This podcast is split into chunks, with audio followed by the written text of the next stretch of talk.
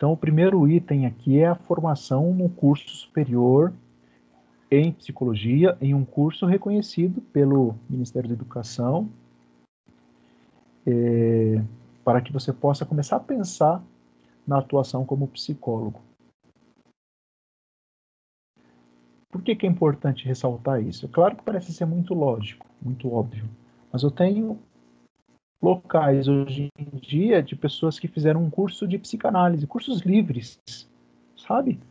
Tem, tem cursos livres por aí de psicanálise que as pessoas às vezes fazem e abrem um consultório, abrem um local de atendimento e, e, e ofertam esse serviço. Mas aqui a gente está falando de um consultório psicológico, de uma clínica de psicologia, de um serviço de psicólogos e psicólogas, né? O segundo, o segundo item, o segundo passo importantíssimo que vocês mencionaram é a inscrição no CRP. Tão logo a gente conclua o curso de formação, nós nós fazemos o registro ou a inscrição para obtenção do registro no Conselho Regional de Psicologia. Esse registro ele é repetir é, da sua manifestação RP, com seus documentos pessoais, tem um rol de documentos lá que você precisa levar para que você faça a solicitação dessa inscrição. Vou mencionar aqui, é, a título também de conhecimento, não precisa lembrar, decorar essa lei, é claro, 5.766, de 20 de dezembro de 71. Essa lei, ela, ela lá no seu artigo 10, ela diz que todo profissional de psicologia, para o exercício da profissão, deve deverá inscrever-se no Conselho Regional de sua área de atuação. Talvez eu encontre psicólogos, aliás, pessoas com formação em psicologia que se propõem ao atendimento. Vejam que trata-se de uma prática é, ilícita, antiética. Todo profissional de psicologia, para o exercício da profissão, precisa estar devidamente inscrito no seu respectivo conselho da sua área de atuação. A lei de 71. Vamos lembrar que em 1962 a gente tem o um decreto que regulariza e que reconhece a prática do psicólogo como profissão no Brasil. Bom, eu fiz o curso de psicologia, eu estou indo ao conselho fazer a minha inscrição lá no CRP, e aí levantou levantou-se algumas questões aqui. Acho que a equipe da, da e da Tainá falou sobre recibo. Quando que eu emito um recibo? Quando que eu emito uma nota fiscal? Ou qual dos dois? O meu cliente me pede, após uma sessão de psicoterapia, a nota fiscal. Eu tenho obrigação, obrigatoriedade de fornecer essa nota fiscal do meu serviço, do meu atendimento? Sim ou não? O que, que vocês acham? Eu acho que, que enquanto você é um profissional, é, é você precisa declarar é, é, uma nota fiscal. Se você é um autônomo, uma RPA, alguma coisa, eu acho que você tem que gerar, não é? Bom, minha, minha opinião, porque senão não tem nem como você comprovar para o governo uma declaração de imposto de renda, por exemplo, senão entra naquele esquema lá de, de sonegação fiscal, né? Uhum. Importante te pensar nisso, né? Claro que o tempo que a gente separou aqui, vocês não teriam condições, né, de, de, de conversar esses detalhes. Foi só uma provocação mesmo para a gente é, dar um disparador aí para a nossa conversa de hoje. Quando que o psicólogo emite uma nota fiscal? Quando que o psicólogo emite um recibo? Ou quando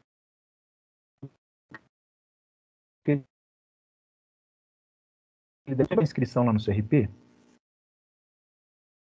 É, existem duas para que essa inscrição seja feita. A primeira é que o psicólogo Professor, se inscreva no cortou. Você consegue voltar um pouquinho, por favor? Cortou aqui para mim, não sei se é minha internet. Volto, pode ser a minha também. Não, né? para mim cortou, também. Cortou para é. mim também. Vamos lá. E, então eu vou retomar lá na inscrição do conselho. Lembra que a gente vai lá para o conselho fazer a inscrição de psicolo, é, é, inscrição como psicólogos, Você pode se inscrever como pessoa física ou como pessoa jurídica. Tanto como pessoa física ou como pessoa jurídica, você é, vai fazer um investimento da anuidade e os valores são diferentes para a pessoa física e para a pessoa jurídica. Se você fizer o que é mais, que é até comum, né, o psicólogo de psicologia como pessoa física para o início do seu exercício profissional. Patório que você conversa com seu sócio, com a sua sócia e, e vão começar o atendimento. É, ele vai trabalhar como autônomo. Trabalhando como autônomo, tem uma outra lei complementar, número 11603. Essa lei vai, vai abordar as questões do trabalho como autônomo e ela vai falar daquele imposto que a Tainá mencionou, do imposto sobre serviços, o IS, ISS, que é um imposto, uma tributação municipal. Para eu fazer, ou para eu é, arrecadar esse imposto, esse ISS, eu preciso é, ir na prefeitura da, da, do município onde eu vou fazer o atendimento para que eu faça a minha inscrição como autônomo. E aí sim, nesse caso, eu vou emitir recibo para os meus clientes.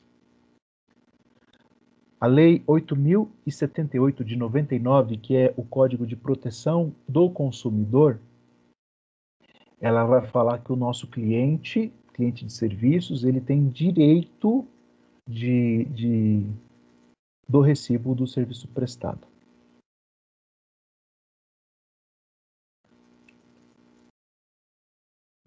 Opcional, mas importante também, é o pagamento do INSS. Por quê? Porque você trabalhando como psicólogo, como psicóloga autônoma, pode ser que você fique doente, você fique sem condições de trabalho. Se você ficar sem condições de trabalho, você não tem nenhum tipo de, de segurança, de, de, de auxílio, de. Enfim, você simplesmente vai deixar de atender os seus clientes, os seus pacientes e vai deixar de ganhar o seu dinheiro, ter a sua renda mensal. Então é opcional, mas é importante que o psicólogo também faça a sua contribuição junto ao INSS, porque isso é, é, proporciona uma cobertura para um auxílio doença e também precisamos pensar nisso também para a aposentadoria. Eu inicio minha carreira agora com 30 anos de idade, com 35 ou com 20, enfim, eu tenho uma carreira como psicólogo e eu penso lá na frente na minha aposentadoria, contribuindo com o INSS mensalmente. É, eu tenho esse esse resguardo, né, de um, de um, para minha aposentadoria e para para um auxílio doença, se for o caso. A emissão do recibo, o pagamento do INSS, isso também me, me subsidia legalmente para a declaração do meu imposto de renda, pois é, quando o meu cliente vai fazer a declaração do imposto de renda dele, ele tem a opção dos gastos efetuados com saúde barra psicólogo. Então, meu cliente pode declarar que fez, é, que gastou 200 reais a sessão, 10 sessões naquele mês, 2 mil reais com o psicólogo, e aí ele vai colocar o meu CPF lá na declaração do imposto de renda dele. Então é importante que eu tenha declarado também no meu imposto de renda essa, essa renda, né?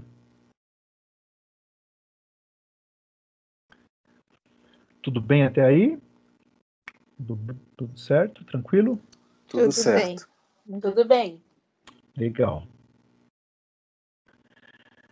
eu, eu fiz a inscrição no CRP, como eu terminei o curso de psicologia, fiz a inscrição no CRP como pessoa física, eu fiz o meu cadastro como autônomo, eu estou recolhendo o ISS, o Imposto sobre Serviços, estou pagando o INSS.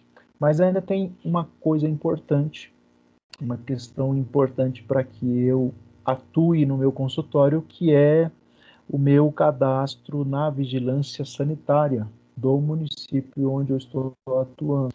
E aí eu menciono aqui, a título também conhecimento 8, 10.083. Essa lei ela dispõe sobre o Código Sanitário do Estado e, e prevê que os estabelecimentos é, sejam cadastrados na vigilância sanitária, os estabelecimentos de saúde. E por que, que o psicólogo precisa fazer esse cadastro junto à vigilância sanitária? Porque nós temos uma outra lei do ano anterior, de 97, do Conselho Nacional de Saúde, na verdade é uma resolução de 218, que reconhece o psicólogo como um profissional de então, além do cadastro como autônomo, do recolhimento do, I, do ISS, o psicólogo vai fazer, vai procurar lá a vigilância sanitária do seu município para que ele faça esse cadastro lá do local onde ele está atendendo, é, para que ele esteja coberto e alinhado para todas as questões legais. Vocês mencionaram também, aí alguém mencionou a vigilância sanitária, não lembro quem foi, mas é importante. Se o município não tem vigilância sanitária, pode ser que em municípios menores você já não, você não tenha um departamento de vigilância sanitária. A psicóloga ou psicólogo vai até a Secretaria de Saúde para fazer esse cadastro e solicitar essa inscrição. Tá bom? Ô Walter, boa noite. A gente está falando aqui do, do início do nosso exercício profissional, tá? Fica Ô, boa noite. Boa noite, professor. É que eu estava na, na aula da, da professora Elaine. Não se preocupe. Aí acabou mais ou menos agora, tá bom? Não se preocupa, depois você pega aí o, a gravação, tá, okay. tá bom? Tá ok, obrigado, professor. Uma outra forma de inscrição no Conselho Regional de Psicologia é a inscrição como pessoa jurídica.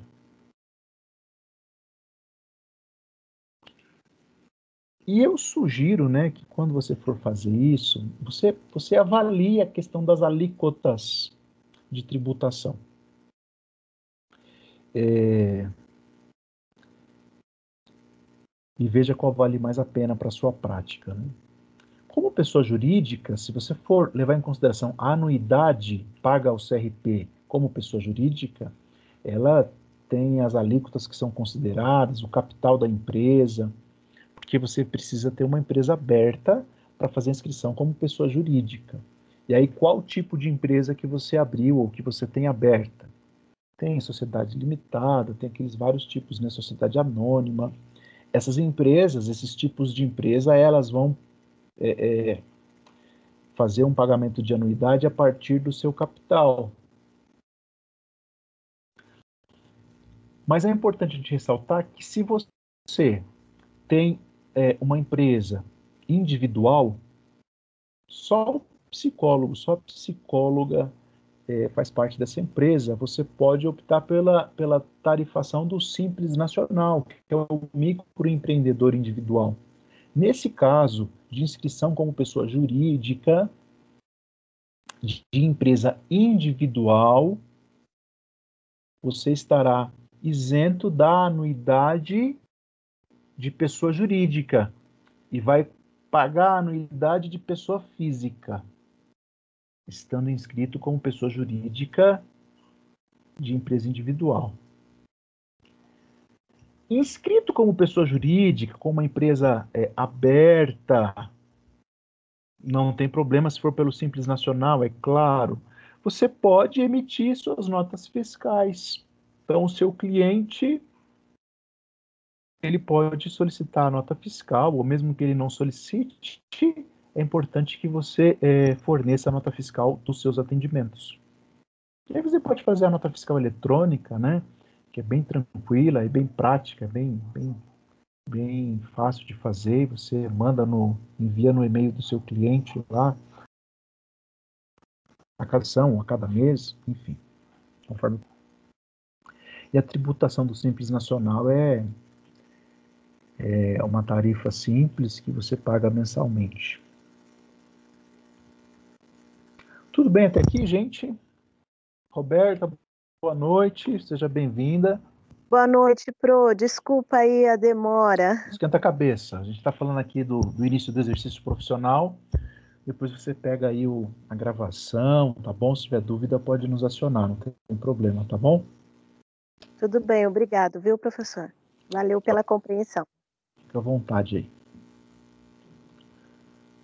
Ô, ô, Gabriel, não sei se eu respondi. Respondi aquela sua pergunta inicial lá? É, o, o senhor respondeu quanto à pessoa jurídica, né, que se registra como pessoa jurídica. É, então, no caso, o consultório também tem que ser mencionado, né? Consultório também. O ponto, o endereço, né? Tudo tem que fazer parte desse conjunto de inscrição, né? Isso, na, isso. O consultório ser mencionado lá na inscrição e você mencionou há pouco a questão do AVCB, do alvará de funcionamento. Sim. Isso é um trâmite realizado para o seu consultório, sim. para a sua clínica, junto à prefeitura, né? Sim, e sim. provavelmente vai estar ligado junto ao seu cadastro lá na vigilância sanitária. Sim, tranquilo. do município. Tranquilo, obrigado. Então, vamos lá.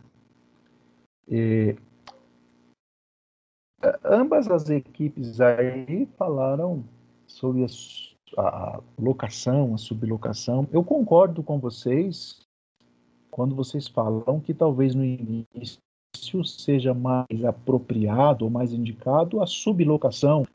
Puxa, se nós pensarmos numa sala de dois mil reais de locação ou 1.500, como o Gabriel nos comentou aí, entre 1.500, 2.000, 2.500, uma sala pequena, num local bem localizado, com acesso a meio de transporte, é, é mais ou menos essa média.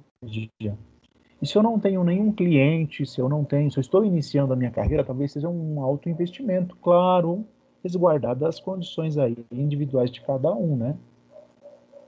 Mas pode ser um investimento alto, porque vejam, se eu, se eu é, mesmo em sociedade, né, em duas pessoas, se eu estou pagando o aluguel de uma sala de dois mil reais, isso vai é, equivaler a mil reais para cada psicóloga. Mas a água, luz, dependendo se for condomínio lá do, do local, enfim, mais o seu deslocamento, mais a sua alimentação, mais a internet, são gastos que você precisa levar em consideração. Mas vamos colocar aí R$ 1.500 para cada uma, né? R$ 1.500. Se você não tem cliente ainda, você paga R$ 1.500 hoje, você paga R$ 1.500 no mês que vem, R$ 1.500 no outro mês, e aí você consegue um cliente, dois, três, e para a gente ir montando uma carteira de, de clientes, isso talvez leve um, não vou dizer um tempão, mas assim, é uma caminhada, né? A gente falou da, da, da, tabela de honorários. Suponhamos que você escolha praticar os valores das suas sessões com base no, no na tabela de honorários do CRP, do CFP.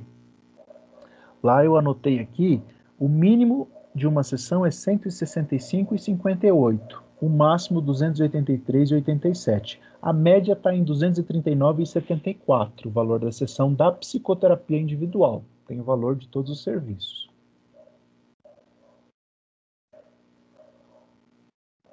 Essa é a tabela que nos orienta, que nos dá uma direção para a precificação do nosso serviço. Puxa, se você tiver três pacientes ou clientes que te paguem 200 reais por sessão, você, numa conta rápida aqui, você vai ter 600 reais por semana, vezes 4, 2.400 por mês menos 1.500 que você está gastando com a sua sala e com os gastos lá, isso vai te sobrar 900 reais por mês. Para os seus gastos, né? Claro que a gente está falando aqui de um início de um exercício profissional e eu faço esse comentário aqui para a gente pensar na, nos investimentos desse início, além dos aspectos legais. E eu ainda estou desconsiderando algumas outras questões de gastos que você vai ter no meio desse caminho. Então, talvez como as equipes apontaram, e eu concordo com as equipes que apontaram isso, uma, uma, uma ideia mais indicada talvez seja a sublocação, ou até um coworking, como o Gabriel falou. Existem muitos psicólogos, muitos profissionais que, que montam os seus consultórios e sublocam horários em seus consultórios. Então você tem a possibilidade de pagar somente o horário do seu atendimento. Esse horário ele varia, né, dependendo do local, da região, da sala que você está sublocando. Então suponhamos que você tem um cliente, um paciente, você vai pagar uma hora por semana. Se você tiver dois clientes, você vai pagar duas horas de sublocação por semana. E aqueles encargos de, de água, luz, internet e, e todos os demais aí que a gente mencionou, você não vai ter porque você está sublocando uma sala. É, uma questão importante aqui, que foi mencionada também, é sobre o local dessa sala que você vai alugar ou que você vai sublocar. O código de ética, lá no artigo 2, ele vai falar de deveres fundamentais. E um dos deveres fundamentais da psicóloga e do psicólogo é prestar serviços de qualidade. Entre esse, esse entendimento do que seja um serviço de qualidade está as condições de local, as condições de trabalho. Vocês apontaram também um local que preserve a confidencialidade, o sigilo do atendimento, que tenha condições mínimas ali de silêncio, de conforto para o psicólogo e para o seu cliente. Isso precisa também ser observado. Porque você vai alugar, sublocar uma sala, tá baratinha a, a hora e é do lado de uma metalúrgica, de, de uma serralheria, sei lá, de um, uma oficina que bate marreta o dia todo é, é, não dá, né, para você fazer um atendimento psicológico num lugar desse.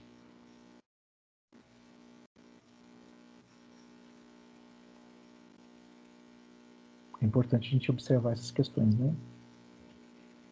Aqui onde eu moro mesmo, por exemplo, eu não teria a menor condição, né? É um barulho danado o dia todo, a não ser que eu cuidasse dessas questões, com isolamento acústico, montando uma sala aqui, é, observando todo, todo, todas essas questões aí, para que seja um local que eu possa fornecer serviços de qualidade.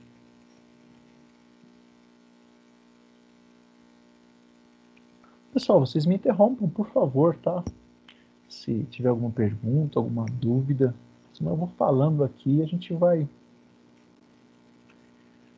Bom, esse, esse artigo 2 do Código de Ética, ele ainda vai falar, ele vai nos. Oi, Rebeca. Tive uma dúvida aqui, eu estava pensando que falou um pouquinho atrás aí sobre tabela de honorários do CRP, né? É, eu já vi psicólogos cobrando a mais. Isso pode ou essa tabela de honorários é o limite ou aquele limite?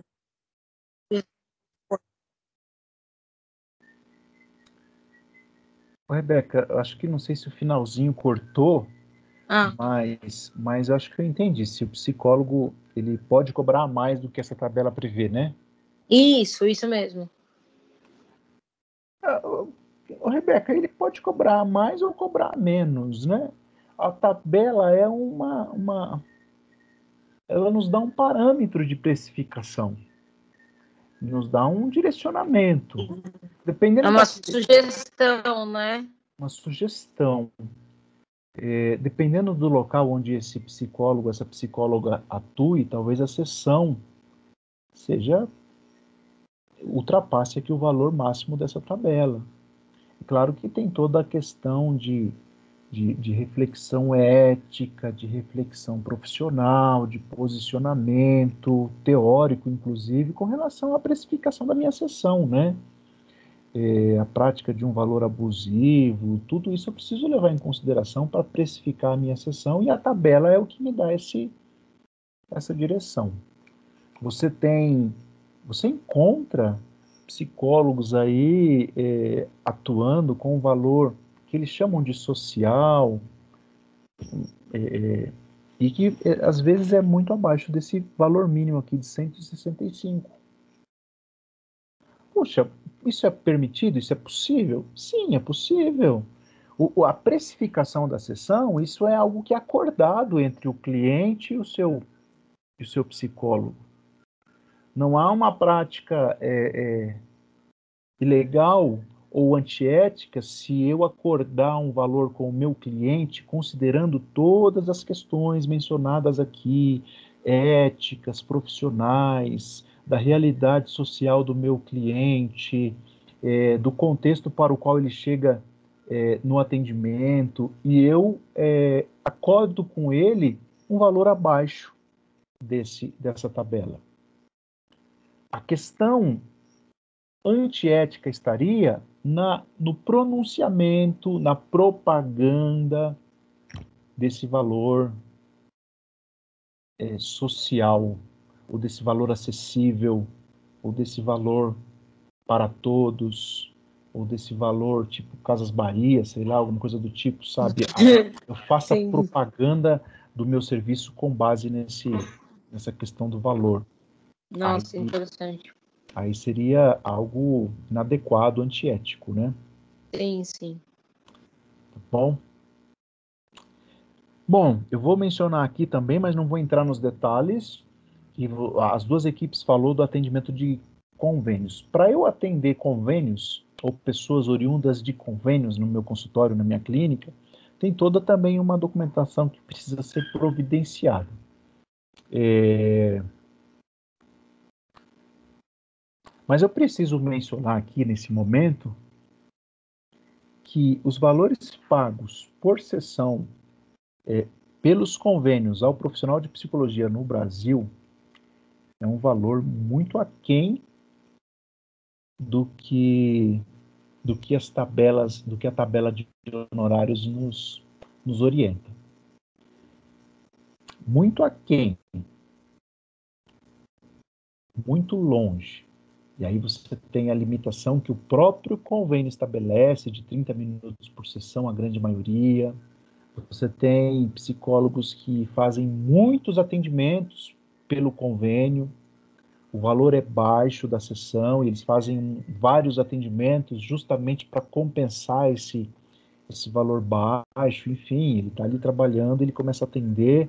E aí, veja, se o psicólogo se compromete a fazer 10, 15 atendimentos por dia, a um valor aquém ou muito aquém do que a tabela de honorários prevê.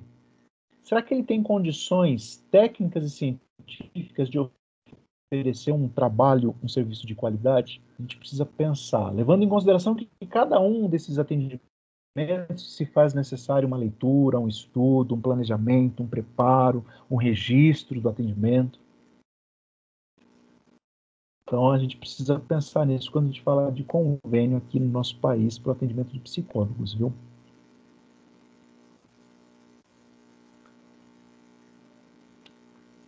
Tá bom? E uma outra, uma outra. Professor. Oi, Mirtz. É, você, é, você pode falar para gente qual, qual seria o valor que um convênio paga para o psicólogo? Eu não tenho Puxa, ideia. Eu, eu vou ficar devendo essa informação para você, porque faz algum tempo que eu não faço a consulta. Mas eu tinha, a última vez que eu fiz, eu tinha é, sessões que o, o convênio devolviam para o psicólogo um valor de 15 reais, 20, 25, 30. É isso que eu ia falar. Um, um amigo comentou que ele recebe 15 a 20 reais por consulta do, do convênio é, médico. É, isso acho que só se a pessoa estiver começando mesmo e. Então, isso a gente Nem precisa assim pensar. é animador, né? Não é nada animador. Isso a gente precisa pensar, sabe, Mirtz? É... Pensar em qual sentido que eu digo, puxa, eu estou empreendendo, pensando aqui no meu início de exercício profissional, é, os psicólogos e psicólogas que atendem convênios, normalmente eles têm uma quantidade alta de atendimento, e isso vai comprometendo, inclusive, sua saúde mental. E, eu, e como eu mencionei, né, com qual qualidade ele consegue, ou por quanto tempo ele consegue manter qualidade em seus atendimentos, quando a quantidade de atendimentos começa a aumentar muito. A gente precisa pensar quando a gente fala em convênio, tá bom? Aqui no Brasil. É... Pergunta do, do, do, Gabriel sobre a, as duas abordagens, que anotei aqui. Eu perguntei da abordagem do, dos integrantes aí do empreendimento, só por curiosidade, para verificar qual seria é, a proposta de atendimento dessa clínica que vocês estão montando, né? Não que isso seja tão importante assim. Mas a abordagem teórica, quando eu pergunto, é importante no sentido de que você tenha uma fundamentação teórica para a sua prática. A gente está estudando, estuda cinco anos, e a gente entende psicologia como uma ciência que precisa e que tem fundamentação teórica para a sua prática. É, apesar de, de de ferramentas, termos ferramentas técnicas como a escuta, como a fala, a nossa escuta ela é muito diferente de uma escuta não técnica. A nossa fala, nossas verbalizações, ela é muito diferente de uma verbalização não técnica. Então, o psicólogo, a psicóloga, ela não está ali para trocar ideia, para ouvir desabafos. A sua prática tem uma fundamentação teórica seja ela qual for. Eu preciso prestar um serviço de qualidade que tenha fundamentação teórica e que me subsidie com conhecimento técnico para a minha atividade. A psicanálise, ok. É o, o behaviorismo, ok. É a terapia cognitivo-comportamental, ótimo. É o humanismo, perfeito. É o existencialismo, tudo bem. É, é, você é analista e um guiano, tudo bem. Não tem problema. O importante é você ter uma fundamentação teórica. Com relação à, questão das duas abordagens, eu, eu acho um pouco difícil, viu, Gabriel e, e demais colegas. Por quê? Difícil em qual sentido? Porque para eu conhecer uma abordagem, uma teoria, ao ponto de eu fundamentar minha, minha prática, ao ponto de eu ter é, é, conhecimento técnico. Eu preciso ler muito, estudar muito, me preparar muito. Agora veja se eu, se eu, se eu, se eu quiser atuar com terapia cognitivo-comportamental e com psicanálise. Se eu terei condições de me fundamentar teoricamente para essas duas abordagens. Talvez eu estude uma vida toda e eu não tenha é, é, profundidade numa teoria. Então eu sugiro que se você entende que aquele cliente, que aquele paciente solicita, ou você percebe que você é, não tem uma proposta teórica que possa é, que possa ser efetiva para, para, para, para o caso, para a demanda, para aquele cliente, encaminhe encaminhe o seu, seu cliente, aí, o seu paciente, para um colega que você conheça. Tá bom? Ao invés de tentar adaptar a abordagem, flexibilizar, enfim. Tudo bem? E nesse ponto, ok. eu acho que foi o Gabriel também que mencionou o networking nós não vivemos em psicologia se você não tiver um networking. Se você não tiver uma rede social aí de profissionais, de colegas atuando, que você conheça, que você tem telefone, rede social, que você troque informações, que você troque encaminhamentos, que você. Enfim. É muito importante que nós, psicólogos e psicólogas, a gente treine o diálogo e a escuta. Né? Então é importante que você tenha um. estabeleça um networking. Esse networking começa lá no primeiro dia da faculdade de psicologia. Conheça seus colegas do mesmo, da mesma turma, seus colegas de semestres diferentes, é, conheça seus professores, conheça outros psicólogos e psicólogas. Vá conhecendo, porque isso é networking, é, são, esse, são essas pessoas que te abrirão portas, oportunidades, que te darão dicas, orientações, que te encaminharão clientes, pacientes. Poxa, eu sei que o Gabriel e a Rebeca é, acabaram de abrir um consultório ali naquela região. Puxa, eu sei que eu conheço a competência técnica deles. Puxa, tem um paciente para indicar. Ô, Gabriel, posso passar o seu telefone aqui para uma pessoa que me pediu atendimento? Posso. Isso é networking. Mas eu, não, eu, nunca conversei com o Gabriel, não conheço a competência técnica dele, não tenho sequer o telefone dele, eu vou passar algum encaminhar algum paciente para ele, jamais, né? Ele não está na minha rede. E rede de contatos é assim que é estabelecida. Bom, ainda nesse ponto, uma necessidade é, para o início do nosso exercício profissional é a formação continuada. Eu não sei se vocês já perceberam, com certeza sim. É, quando eu escolhi, quando você escolheu estudar psicologia, nós escolhemos uma, uma profissão que você precisa continuar estudando para vir para sempre, sei lá, uma vida toda. Você vai precisar continuar lendo, você vai precisar continuar conhecendo, você vai precisar continuar se aperfeiçoando, você vai precisar continuar estudando, você vai precisar continuar fazendo cursos, participando de eventos, de, de grupos de estudo, de seminários, é, de palestras, enfim, isso é importante, isso se faz necessário, isso faz parte lá do artigo 2 do Código de Ética que prevê e que nos orienta para a prestação de um serviço com qualidade.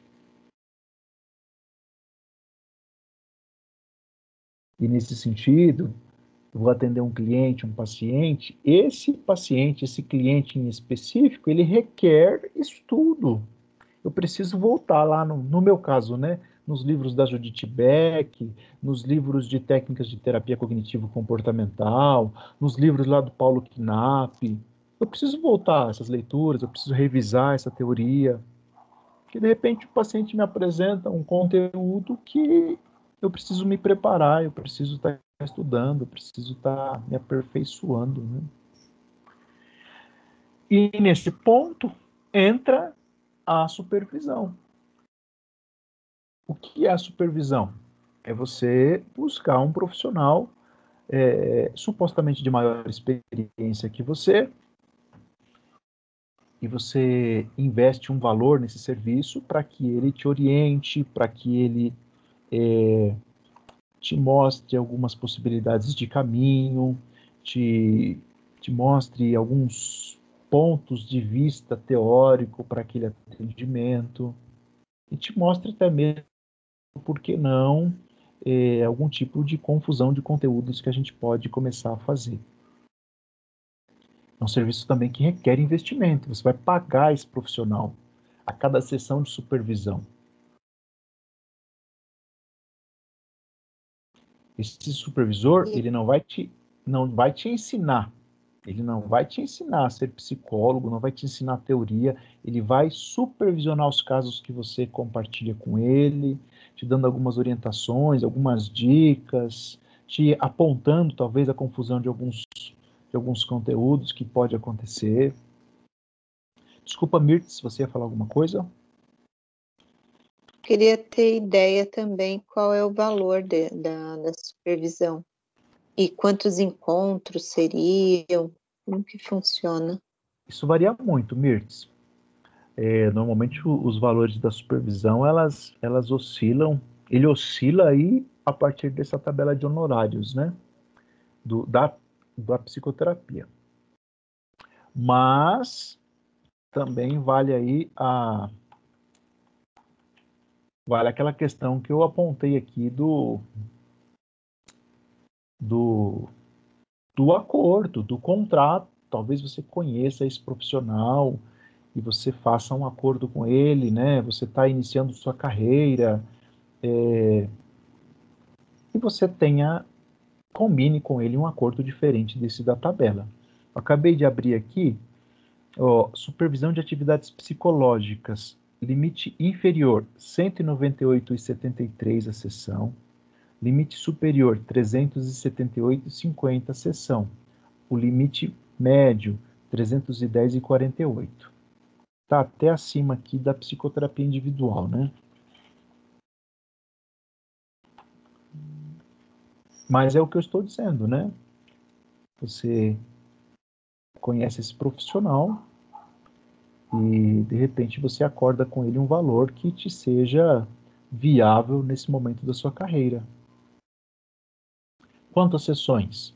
Isso vai depender também da, do entendimento da necessidade de ambos, do profissional das, que faz a supervisão e do profissional que busca a supervisão. Uma sessão a cada 15 dias, uma sessão a cada é, por mês, uma sessão por semana, dependendo aí da sua necessidade, né?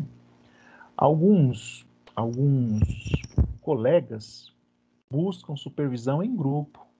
Tem alguns profissionais que montam grupos de supervisão e aí ele, ele admite três, quatro, cinco psicólogos, psicólogas e ele supervisiona os cinco casos, esses cinco colegas aí em suas práticas. E aí acordam-se um valor que seja viável para todos, né? O mesmo acontece com a formação de grupos de estudo. Talvez a minha escolha seja a psicanálise, eu leia, eu me aprofunde, é, mas eu quero me aprofundar ainda mais. E aí eu conheço uma colega, uma profissional psicanalista experiente, psicóloga, que tem lá um grupo de estudo e semanal ou quinzenalmente ela se reúne com esse grupo de estudo e compartilha artigos, debates, discussões que proporcionam aprofundamento naquela teoria. E aí é bem bacana também para a gente manter nossos estudos e o nosso aperfeiçoamento, né? Também é uma proposta interessante bem, e bem bacana. Tudo bem até aqui, gente? Alguma pergunta? Alguma questão? Tudo ok. Boa, Gabriel. Tudo muito claro. Muito bom, como sempre, né? E, é, e com, com relação ao, ao, à sala em si, é, aquele, a, a questão do, da neutralidade, assim, o, o ambiente ele precisa ser necessariamente precisa ser neutro, é, sem muitas cores, isso é importante também? É mesmo, eu esqueci, né? Você e a Tainá trouxeram essa, essa questão. Importante pensar nisso também, viu? Isso vai depender muito, Mirtz, do referencial teórico que você trabalha. É, isso vai depender muito do referencial teórico. Dependendo do referencial teórico, você vai optar por cores neutras, por poucos estímulos, sem quadros, sem enfeites, enfim. Isso vai depender do referencial teórico. Alguns outros, por exemplo, se você for no consultório de. Deixa eu pensar aqui, sei lá, de um, Jungiano, por exemplo, Jungiano, talvez. Não todos, né? Estou aqui lembrando do consultório do professor Léo. Puxa, gosto pra caramba do Léo, hein? Hoje eu falei com ele, profissional que a gente precisa conhecer, viu, gente? Professor, professor Leonardo Milan, junguiano, atende ali no Ruge Ramos. É, alguns psicólogos, por exemplo, da abordagem junguiana, você vai encontrar algumas mandalas, algumas, algumas, alguns estímulos ali que outros referenciais, que outras abordagens optam por não utilizar nos seus nos seus espaços de atendimento, né? Tá bom? Respondi, Mirtz? Respondeu. Obrigada. Legal. E...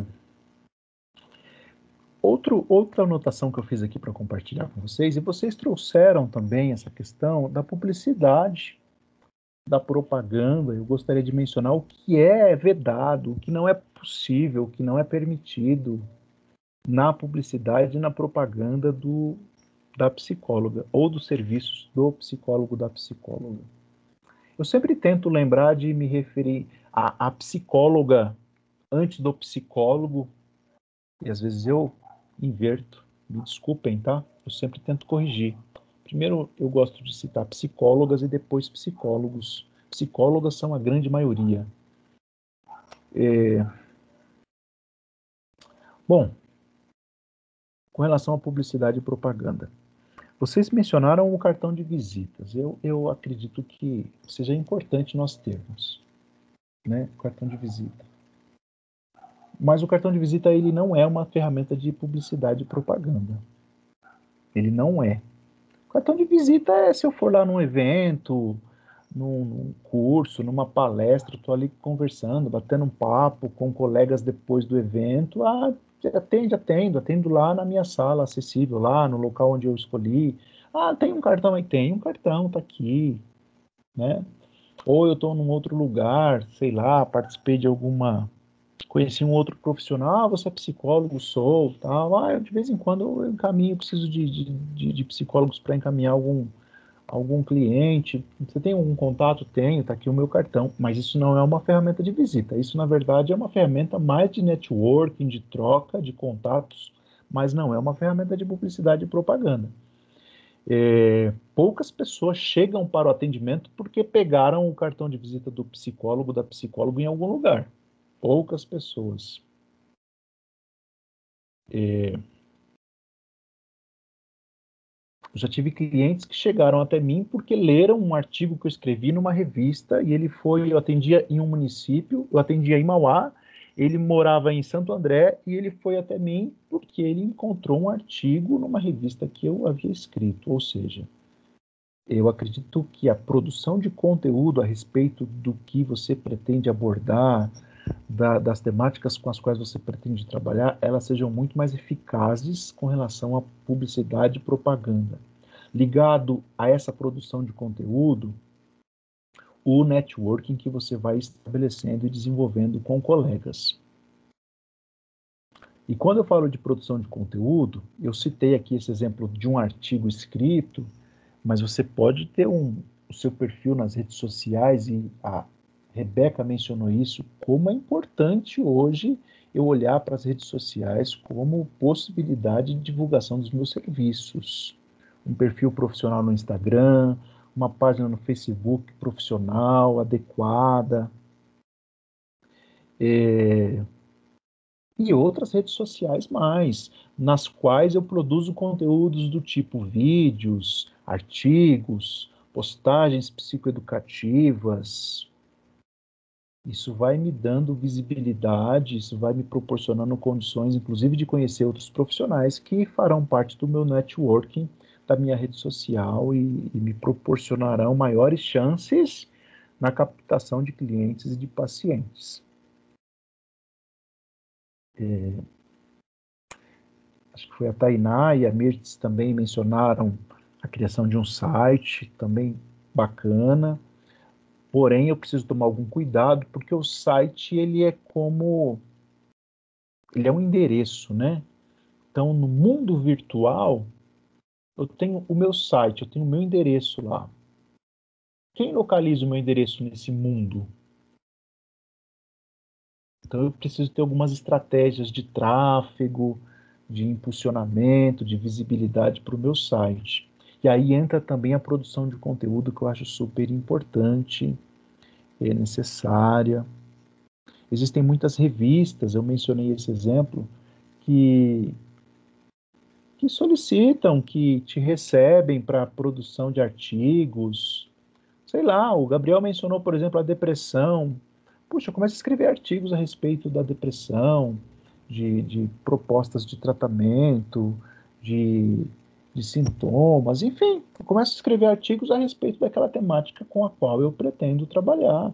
Orientação profissional, começo a escrever artigo, produzir é, é, material, conteúdo nesse sentido. Isso me proporciona maior visibilidade do que é, do que outras estratégias, né? O que mais é importante? Faça o cartão? É, faz, né? Faz o cartão. Sei lá. Mas eu fiz, eu fiz um, alguns cartões, um cartão legal, bonito, meu logotipo que eu criei para mim e tal. Poxa, tem um milhão de cartão aí, gente. Utilizei pouquíssimos. Estou compartilhando uma experiência pessoal, né? Sei lá. Talvez um cartão virtual, sabe? Um cartão virtual seja mais eficiente, mais eficaz do que, do que um cartão físico, né? Um perfil, uma conta comercial do, do WhatsApp. São estratégias que é importante que você pense. As pessoas passam muito, muito, muito tempo com seus celulares na mão. Nós passamos né, muito tempo com o nosso celular na mão. Às vezes eu vejo aqui o tempo que eu passei com o celular na mão. Claro que boa parte trabalhando, mas mesmo assim, que eu vejo três, quatro horas, eu fico, nossa, quanto tempo, gente? Eu vejo o resumo semanal lá, sabe? Então as pessoas, nós passamos muito tempo com celulares na mão. Então, é, se você for procurar um profissional hoje, sei lá, exemplo, se você for procurar uma nutricionista, se você não conhecer uma nutricionista, como que você vai buscar o serviço de uma nutricionista? Pense por você. Eu vou no Instagram. É. Eu também vou no Instagram normalmente. Instagram e ver como é que é o trabalho dela. Eu vou lá no Instagram procurar uma nutricionista próximo do local onde eu quero ser atendido. Você não conhece é, um fonoaudiólogo. Como que você vai buscar o serviço de um fonoaudiólogo hoje? Pense por você, tá bom? Para você começar a pensar nas suas estratégias de publicidade e propaganda. Tá bom? E você não vai. Se alguém tem um cartão de fonoaudiólogo? Não, você vai procurar nas redes sociais, né? No celular que está na sua mão aí. Ou o contato de quem está lá no seu networking, né? Você vai ligar lá para o psicólogo que é amigo seu, ô colega, você conhece algum fonoaudiólogo? E aí eu não conheço, mas eu tenho alguém que conhece. Ah, legal. Gabriel, você conhece? Não, Marcos, eu não conheço, mas o Walter conhece. O Walter conhece? Não, o Walter não conhece, mas a Mirtz conhece. Assim a gente vai fazendo e, e usufruindo da importância dessa rede social, né? Hum. Mas o que? Aqui. É, tanto no cartão como em outros materiais de divulgação que você faça, é, se faz necessário eticamente uma orientação, uma normatização do Conselho Federal de Psicologia, do Conselho Regional de Psicologia, que você coloque o seu nome completo, seguido da palavra psicólogo ou psicóloga e o número do CRP. O meu nome, por exemplo, Marcos Messias da Silva Justiniano. Puxa, nome grande pra caramba, não gosto do da Silva.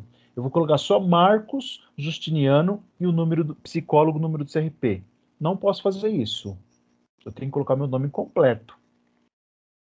Ou até mesmo a abreviação, Marcos M da S Justiniano.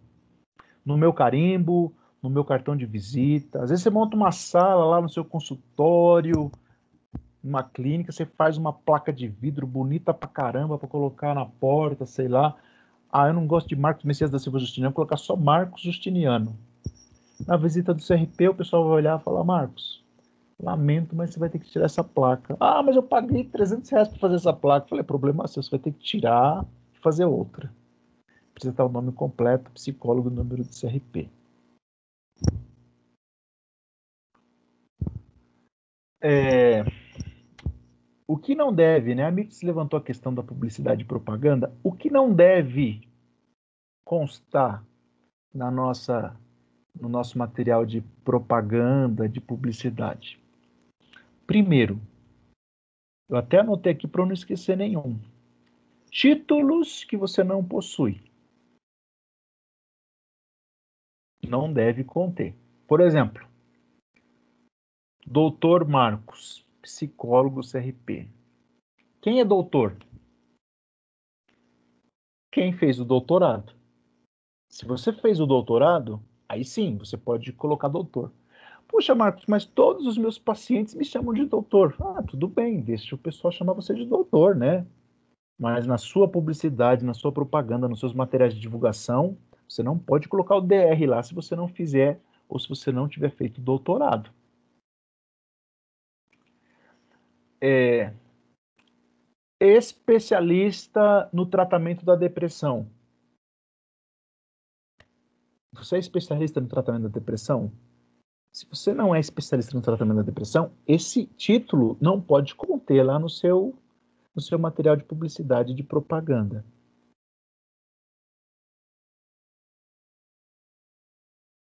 Tudo bem? O que não deve conter mais? O preço, como a gente comentou há pouco, como propaganda.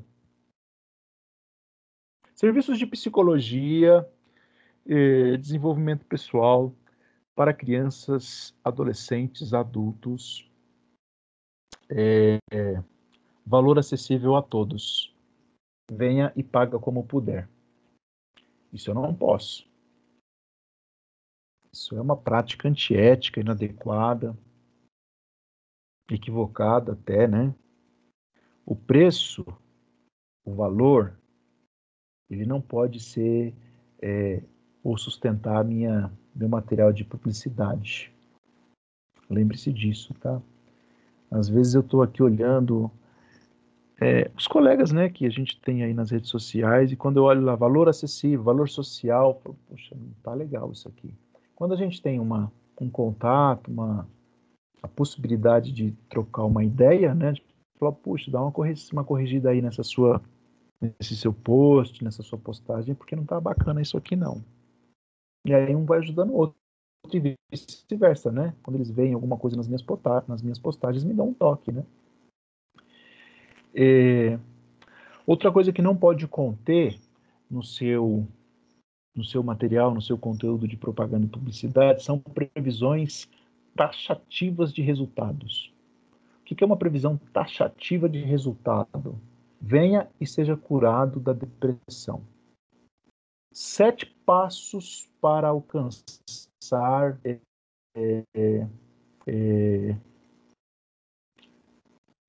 lá, alcançar o desenvolvimento, o alcance de todos os seus objetivos, a cura da ansiedade. Um negócio meio louco assim, mas se você dá uma olhadinha, você pode encontrar. Previsão taxativa de resultados. Venha e resolva seus problemas conjugais, amorosos, é... seus, seus problemas, seus problemas emocionais, amorosos, problemas no casamento, no namoro. É, eu posso te ajudar a resolver esses problemas, sabe? Isso aí não, não pega bem, é antiético, é uma prática, no mínimo, equivocada. E se for equivocada, que bom que você tenha um colega que te dê um toque, né? É, um outro item que não pode haver no seu no seu material de propaganda e publicidade é a autopromoção. O melhor psicólogo da região do ABC. Se é, você cansou de buscar tratamento psicoterapêutico de 20, 30 sessões, comigo você vai ter o resultado que procura em 10 sessões. Isso também não pode ter. Se for uma prática equivocada, ok, alguém te dá um toque, que bom que isso acontecer. Mas não cometa esse erro, porque é uma prática antiética inadequada é, assim como a divulgação sensacionalista, né, que está dentro dos exemplos que eu já mencionei aqui, você faz uma divulgação sensacionalista das possibilidades é, dos seus serviços. E um outro item, gente, que não pode. Bom, tem um item que, que não pode conter no seu material de publicidade é você divulgar serviços que não condizem com a sua fundamentação científica, né? É, é um exemplo que me vem à mente a prescrição de medicamentos. É, é o exemplo que me veio agora. Isso não faz parte, não tem fundamentação teórica científica para minha prática como psicólogo, então eu não posso colocar isso nos meus materiais de propaganda e publicidade. E um outro item importante, importantíssimo, gente, e eu vejo muitos colegas aí, às vezes, se equivocando nesse caminho, é você associar a prática da psicologia a concepções místicas religiosas. Não sei se você já viu, eu já vi alguns. A pessoa mistura assim tarô. Não estou falando nada contra essas práticas, viu? A ideia não é essa. Eu estou falando você não associar a prática da psicologia com estas outras práticas. Se você é psicólogo e desenvolve a prática de tarô, tarô, né? Tudo bem. No seu anúncio, na sua publicidade como psicólogo, anuncie sua prática como psicólogo. Nos seus anúncios como. Desculpa, eu não, não me lembro o termo, mas da, que, dessa prática de tarô, anuncie a sua prática é, é, de tarô lá. Mas não associe, não misture. Baralho é, é, é que não, baralho cigano, essas práticas é, ou um viés religioso, é, psicologia, oração e psicologia. É, cuidado com essa associação, viu? Uma coisa é uma coisa, outra coisa é a psicologia. Puxa, Marcos, eu posso ser psicólogo e pastor? Claro que pode, qual o problema? Posso ser psicólogo e e um bandista? Posso, qual o problema? Posso ser psicólogo e padre? Posso, qual o problema? O que não é adequado? Que eu associe uma prática à outra. Quando você é pastor, você é pastor. Quando você é padre, você é padre. Quando você é psicólogo, você é psicólogo. E quando você oferece um serviço, você oferece um serviço. Quando oferece o outro, é o outro. Tá bom? Florais de bar. Estou lembrando de alguns aqui, algumas práticas, né? Quais práticas? E aí eu lembro também que são consideradas como complementares. E essa o, o, o Conselho Federal entende como complementares à prática do psicólogo, a acupuntura e a hipnose. Aí sim. Agora, as demais não, não associe, tá bom? Para que você não cometa uma, um anúncio, uma publicidade equivocada, antiética, e no mínimo, como eu tenho dito aqui, equivocada. Tá bom? É... Por fim, né, para a gente concluir aqui, pense na possibilidade desse seu consultório, dessa sua clínica, ter é, outros tipos de serviço. Como, por exemplo, mencionado aqui pela Rebeca, o, o atendimento mediado por tecnologias da comunicação e da informação Nesse momento de pandemia, há uma resolução de 2020 que flexibilizou um pouco a resolução número 11 de 2018, mas a resolução que vai tratar do, do, do serviço do psicólogo mediado pelas tecnologias da é, comunicação e informação, ou da informação e comunicação, é a resolução número 11 de 2018 é necessário que você tenha um cadastro prévio junto ao CFP, lá no site EPSI. O psicólogo precisa estar cadastrado ali. Ele precisa é, utilizar uma plataforma, um mecanismo de atendimento que ofereça confidencialidade, sigilo, segurança para esse atendimento. E é uma modalidade de atendimento, como a Rebeca mencionou, né? Eu entendo que não necessariamente por conta da pandemia, mas já estava numa crescente. E agora, com a pandemia, com esse contexto de pandemia que estamos vivendo, esse atendimento, penso eu, essa modalidade, ela continuará crescendo. Fora do Brasil, ela cresce já há bastante tempo. No Brasil, um pouco mais, mais recente, mas também numa crescente. Temos também que mencionar o atendimento domiciliar, que existe é, previsão, que existe orientações para que ele seja realizado. Se a pessoa não tem condições de locomoção, é previsto a possibilidade do atendimento domiciliar também, e talvez no seu consultório aqui você possa levar isso em consideração. E por fim, por fim, só para a gente encerrar, é, eu anotei aqui, havia esquecido, estava esquecendo de mencionar. Eu perguntei para vocês sobre o nicho. Talvez bem no início da carreira eu não tenha estabelecido um nicho mas é importante que eu pense nisso.